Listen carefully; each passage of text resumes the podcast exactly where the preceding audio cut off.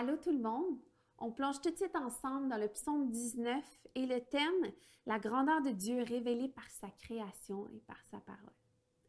Le ciel raconte la gloire de Dieu et l'étendue révèle l'œuvre de ses mains.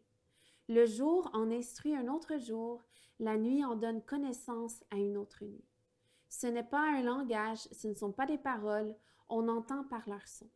Cependant, leur voix parcourt toute la terre, leurs discours vont jusqu'aux extrémités du monde où il a dressé une tente pour le soleil. Et le soleil, pareil à un époux qui sort de sa chambre, s'élance dans la course avec la joie d'un héros. Il se lève à une extrémité du ciel et termine sa course. À l'autre extrémité, rien n'échappe à sa chaleur. La loi de l'Éternel est parfaite, elle donne du réconfort. Le témoignage de l'Éternel est vrai, il rend sage celui qui manque d'expérience. Les décrets de l'Éternel sont droits, ils réjouissent le cœur. Les commandements de l'Éternel sont clairs, ils éclairent la vue. La crainte de l'Éternel est pure, elle subsiste pour toujours.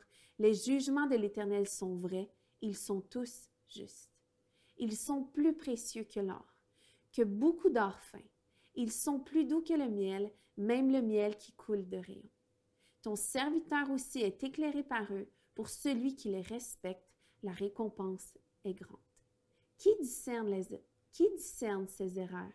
Pardonne-moi celles que j'ignore. Préserve aussi ton serviteur du sentiment d'orgueil, qu'il ne domine pas sur moi.